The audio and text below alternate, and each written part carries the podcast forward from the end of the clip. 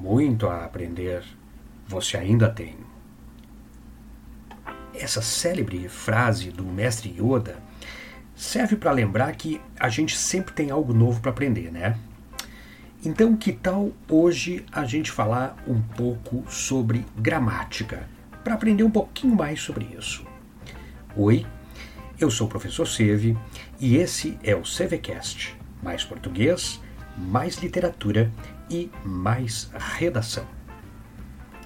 Pois bem, ao pensar em gramática, a primeira coisa que vem à mente pode ser eh, aquele macete para decorar algumas regras ou até aquele quadro da sala todo preenchido pela análise sintática. O fato é que essa área é apresentada de um modo assim um tanto quanto normativo, ou melhor dizendo, as questões de nomenclatura, algumas vezes, ocultam a análise real do modo como nós nos comunicamos. O que deveria ser o nosso objeto de estudo principal, né? Essa abstração acaba dificultando um pouco o nosso aprendizado. E é justamente por isso que agora é, nós vamos tentar desmistificar um pouco esses saberes. Mas afinal, o que é que tanto essa frente da língua portuguesa abrange? Segundo estudiosos, essa área ela pode ser definida como um conjunto de regras que especificam o funcionamento da língua. A gramática serve para nos auxiliar quanto a como utilizar e como combinar os elementos linguísticos para produzir efeitos de sentido, enunciados que sejam inteligíveis, interpretáveis e contextualmente adequados. Nesse sentido, se nós relacionarmos essa definição, seja com o fato de quando nos relacionamos com alguém, o que estamos fazendo é produzir e interpretar textos orais ou escritos, seja com a ideia de que não existe gramática em função de si mesma, mas em função do que as pessoas falam, ouvem, leem e escrevem. Nós vamos constatar que interpretação textual e gramática não existem de forma separada.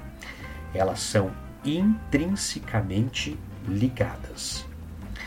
Uma curiosidade, olha só. Você sabia que a ciência já é capaz de comprovar que todo ser humano possui um gene destinado à linguagem? Sim, é verdade.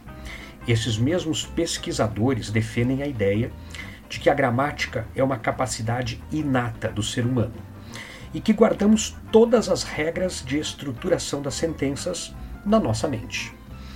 Parece algo assim muito distante? Então, olha só, vamos fazer uma reflexão. Você já viu a forma como o mestre Yoda do Star Wars fala? Melhor professor, o fracasso é. Muito a aprender você ainda tem. Você conversa assim com seus amigos? Olha, é quase certo que não, né? Talvez você possa até escrever frases assim, mas falar, não. Nós temos duas explicações para isso. A primeira é quanto à estrutura padrão da língua portuguesa. E a segunda premissa é sobre a fala ser natural e a escrita artificial.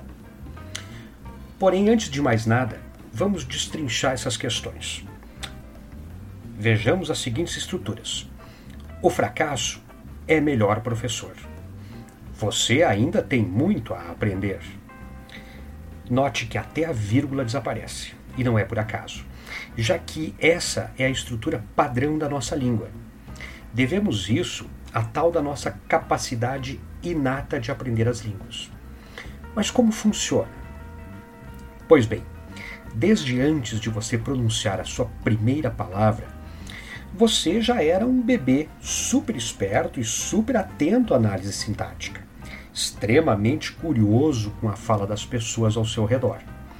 Você computou os dados e conseguiu internalizar que grande parte das frases que você ouvia se organizavam da seguinte forma: sujeito mais verbo mais predicado. Essa é a estrutura padrão da nossa língua, a mais recorrente. Está convencido? Pode comparar as duas frases e verificar qual teria mais chances de você pronunciar num contexto espontâneo. Sobre a relação da fala com a escrita, você já parou para refletir que nem todas as culturas escrevem, ao passo que todas falam? Isso é explicado porque a vida em sociedade é, gera as capacidades de comunicação e de organização do pensamento. Entretanto, o registro de dados e as demais utilidades da escrita não são necessidades partilhadas por todos. Outro exemplo: basta um impulso inicial e em torno de dois anos os bebês já estão se comunicando. Porém, para que consigam escrever, os bebês precisam passar pelo processo de alfabetização. Ninguém ensina uma criança a falar, mas a escrever, isso sim. Localizando essa reflexão na nossa sociedade, nós percebemos que a educação não é universal. Logo, quem são essas pessoas que ficam sem acesso? Ingressar num curso superior devia ser direito, porém, infelizmente, ainda é um privilégio.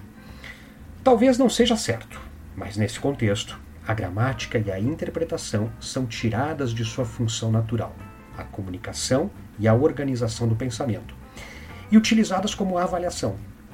É, portanto, justamente nessa etapa que um conhecimento tão natural passa a ser artificializado, seja com o intuito de afunilar os vestibulandos que ingressarão, seja com a intenção de poder é, é, cortar uma área rica em reflexões e adaptá-la a um mero questionário, a uma mera questão de múltipla escolha.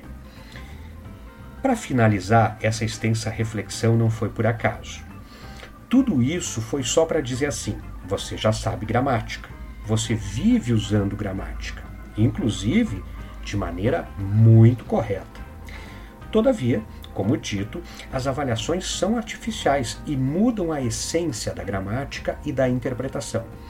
Dessa forma, tudo o que nós precisamos fazer nesse momento de estudos é tentar direcionar o seu olhar para que ele fique atento com maior profundidade a questões que passam despercebidas no nosso dia a dia. Nesse sentido, não há um aprender gramática, mas sim um reconhecer gramática. Vamos dar nome aos saberes.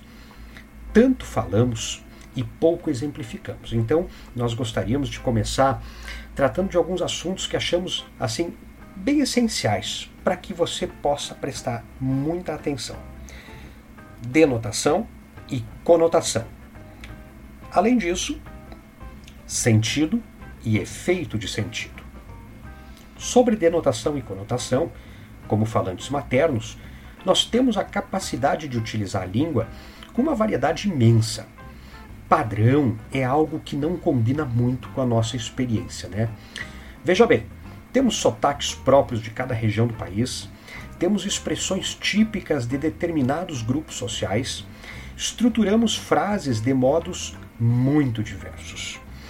E assim, essa mesma riqueza também ocorre com as palavras. Palavras simbolizam coisas, por exemplo, Luz pode remeter à ideia de lâmpada, clareza, espiritualidade, paz, harmonia e outras mil coisas mais. Para fim de estudo, a gente pode encaixar esse fenômeno tão comum que expressa a pluralidade de sentidos de uma palavra como denotação e conotação. Denotação é quando a palavra expressa o seu sentido mais comum, concreto, referencial, literal. Lembra aquela ideia de dicionário, denotação. Já a conotação é quando o sentido é mais plural, mais abstrato, imaginativo. A conotação lembra a ideia de figurativo. Conotação figurativo. Temos um exemplo. Eu tenho uma gata de pelos brancos e olhos azuis. Bem, nesse caso, se a minha gata, ao que tudo indica, é um bicho, já que seus pelos aí é, são brancos, é, nesse caso eu estou usando a palavra gata com um sentido denotativo. Já se eu falasse assim, a minha namorada é uma gata, bem, ao comparar a minha namorada, que possivelmente seja uma pessoa, a um gatinho, eu estou usando o modo conotativo. Sobre sentido e efeito de sentido das palavras, ao utilizar a língua, o tempo todo nós estamos lidando com produções textuais. Acontece que nesse processo é comum a utilização de recursos de sentido com alguma finalidade. Ou seja, nem sempre uma palavra é usada para gerar um efeito neutro. Às vezes elas são empregadas com humor, ironia, ambiguidade ou outras coisas. Olhar com profundidade para essa questão nada complexa nos auxilia com o entendimento do texto. Veja, sentido é a ideia, já efeito de sentido é a reação, a impressão. Por exemplo, carinho, admiração, repulsa, nojo, que uma palavra ou expressão causa a uma pessoa. Sentido, ideia. Efeito de sentido é a reação que uma palavra causa a uma pessoa. Palavras sinônimas, apesar de possuírem o mesmo sentido, não despertam igual efeito de sentido. Você já percebeu que, que, que a gente pode nomear a mesma coisa de formas diferentes, dependendo, obviamente, do contexto, né?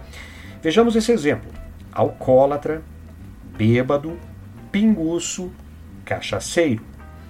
Notou que alcoólatra, diferentemente das demais, é uma expressão utilizada em contextos mais formais?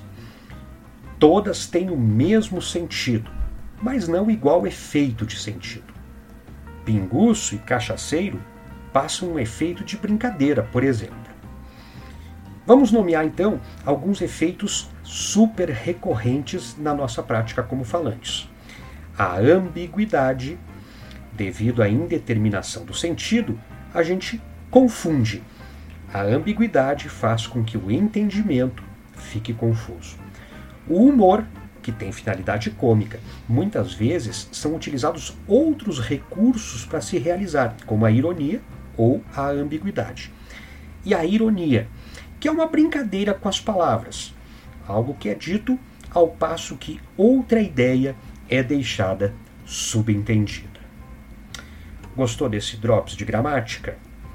Então, lembre-se, é muito importante é, frisarmos que a gramática anda de mãos dadas com a interpretação textual.